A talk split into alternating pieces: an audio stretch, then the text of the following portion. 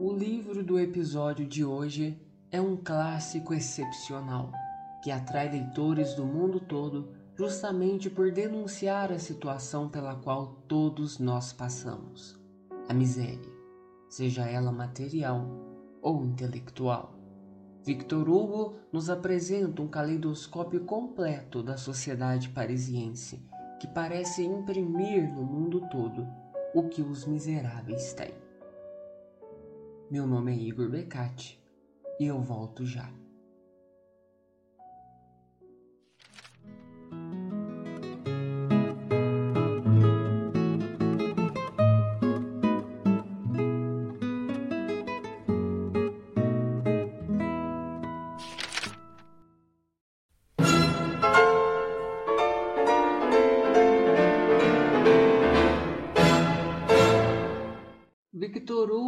Foi um poeta, dramaturgo e estadista francês. Autor dos romances Os Miseráveis, O Homem que Ri, O Corcunda de Notre Dame, Cantos do Crepúsculo, entre outras obras célebres, foi um dos maiores representantes do romantismo. Com 14 anos, lia os livros de René Chateaubriand, iniciador do romantismo francês. Ele dizia: Quero ser Chateaubriand ou nada. O pai queria vê-lo ingressar na escola politécnica, mas ele se recusou para se dedicar à carreira literária. Em 1817, recebeu um prêmio em um concurso de poesia da Academia Francesa. Em 1819, recebeu o prêmio Lírio de Ouro, honraria máxima da Academia de Jogos Florais de Toulouse, por uma ode ao reestabelecimento da estátua do rei Henrique IV, que foi derrubada na Revolução. Nesse mesmo ano, fundou, junto com os irmãos, a revista O Conservador Literário. Com 15 meses de vida, a revista havia publicado mais de 100 artigos entre política e crítica literária, teatral e artística. Defensor do livre-arbítrio tanto na religião quanto na política, o autor se proclamava um liberal. Victor Hugo se tornava o mais famoso poeta e prosador do romantismo na França. Era um grande defensor das novas ideias do romantismo. Declarou: a liberdade literária é filha da liberdade política. Eis-nos libertos da velha forma social e como não nos libertaríamos da velha forma poética? A um povo novo, uma nova arte. Em 1831, publicou seu mais célebre romance, Notre Dame de Paris, conhecido no Brasil por O Corcunda de Notre Dame, romance medievalista centrado na tragédia de Quasimodo e da cigana Esmeralda. Em 1841, já célebre e rico, Vitor Hugo foi eleito para a Academia Francesa e frequentava a corte de Tuileries. Em 1845, tornou-se membro do Senado francês. Em seu jornal, escrevia artigos nos quais defendia a candidatura do príncipe Luiz Napoleão para a presidência da República. Eleito, Napoleão III violou a Constituição. Victor Hugo, após sua desilusão, não aceitava a política adotada pelo líder, que ajudara a eleger. Foi perseguido ao tentar organizar a resistência à ditadura de Napoleão III e se refugiou em Bruxelas, onde começava seu exílio, que durou mais de 18 anos. Em 1870, Victor Hugo foi eleito deputado e se tornou presidente da ala esquerda da Assembleia Nacional. Em 1876, se elegeu senador.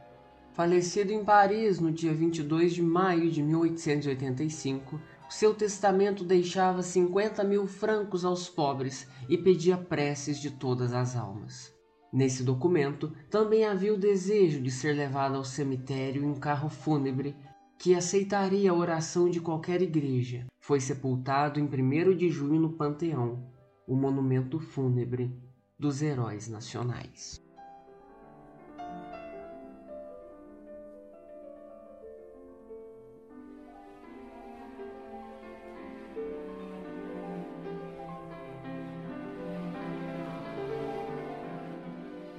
Sua morte, no entanto, serviu para que seu legado se perdurasse até a contemporaneidade, coisa que está e estará em vigor até que outros imortais o substituam, mas coisa que dificilmente ocorrerá.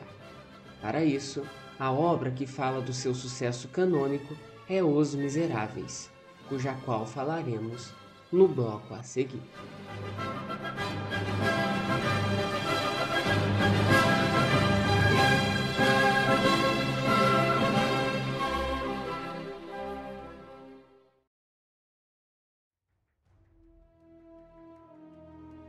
Enquanto existir nas leis e nos costumes uma organização social que cria infernos artificiais no seio da civilização, juntando ao destino, divino por natureza, um fatalismo que provém dos homens, enquanto não forem resolvidos os três problemas fundamentais: a degradação do homem pela pobreza, o alvitamento da mulher pela fome a atrofia da criança pelas trevas, enquanto, em certas classes, continuar a asfixia social, ou por outras palavras, e sob um ponto de vista mais claro, enquanto houver no mundo ignorância e miséria, não serão de todos inúteis os livros desta natureza.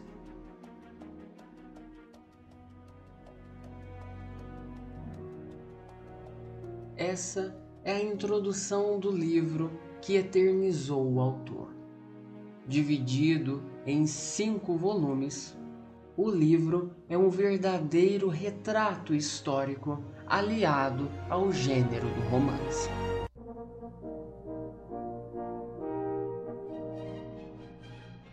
Com um pano de fundo em relação às consequências que a Revolução Francesa trouxe para a população e para um modo de configuração europeu, a história é passada durante o século XIX, em que os cenários são descritos com uma extrema riqueza de detalhes. O protagonista, Jean Valjean, é um homem comum que se via obrigado a alimentar a sua família faminta e, para tal, roubou um pão da vitrine de uma padaria. Esse ato fez com que fosse condenado a cinco anos de prisão por furto e arrombamento. O passado dele era trágico. Desde cedo ficou órfão de pai e mãe, tendo sido criado por uma irmã mais velha que já tinha sete filhos. Assim que a irmã ficou viúva, o irmão tornou-se o arrimo da família. Com várias tentativas frustradas de fugir da prisão e com um notável histórico de mau comportamento, Valjean aumentou sua pena, condenando-se para trabalhos forçados, passando de cinco para dezenove anos de cárcere. Quando deixou a prisão, foi rejeitado por onde passava devido ao seu passado violento. Jean foi expulso de hospedarias e rejeitado em casas particulares, até que o primeiro personagem apresentado no livro, o bispo Miriel, o acolhe na igreja. O personagem principal, porém, decepciona após roubar castiçais e talheres de prata. Quando foi capturado pela polícia, no entanto, recebeu o perdão do bispo, que mentiu para as autoridades ao afirmar que havia doado os objetos de presente para o ex-prisioneiro.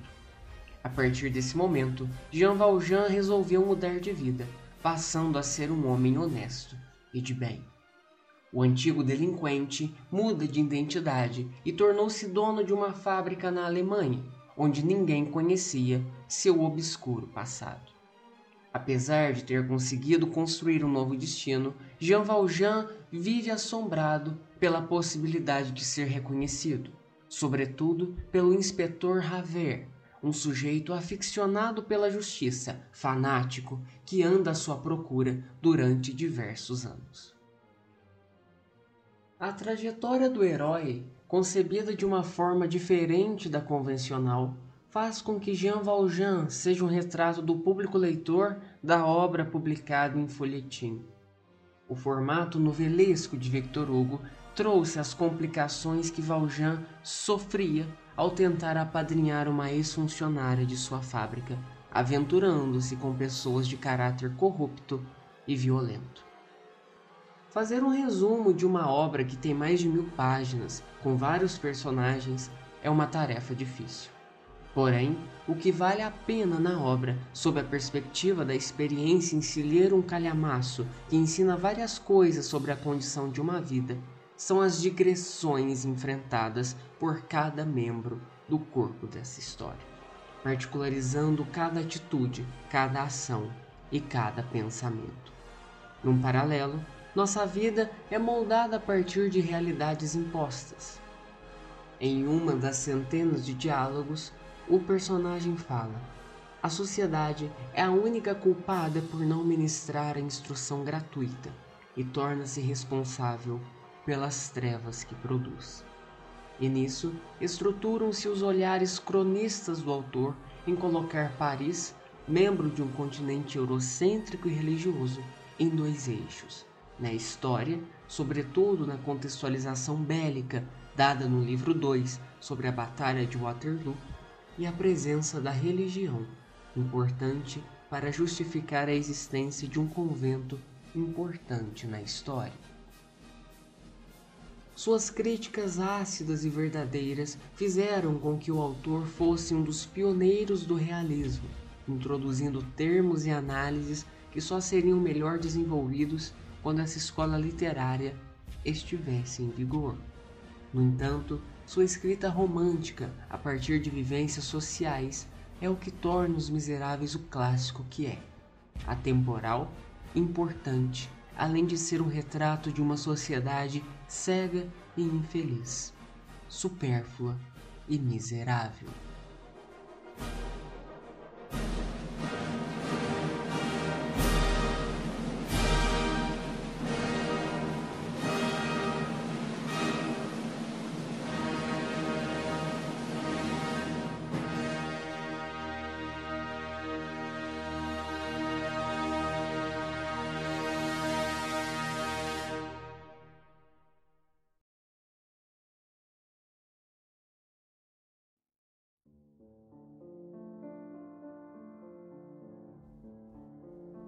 Uma leitura desafiadora, longa, porém com vários ensinamentos e mensagens. O episódio de hoje é um agradecimento a Isabela Lubrano, que, com sua leitura coletiva da obra do episódio de hoje, fez com que muitas pessoas tivessem a coragem de enfrentar o tamanho, não só do livro, mas do conteúdo que Os Miseráveis traz. Obrigado também, ouvinte, por ter acompanhado este trabalho. A gente se vê na próxima resenha. Até!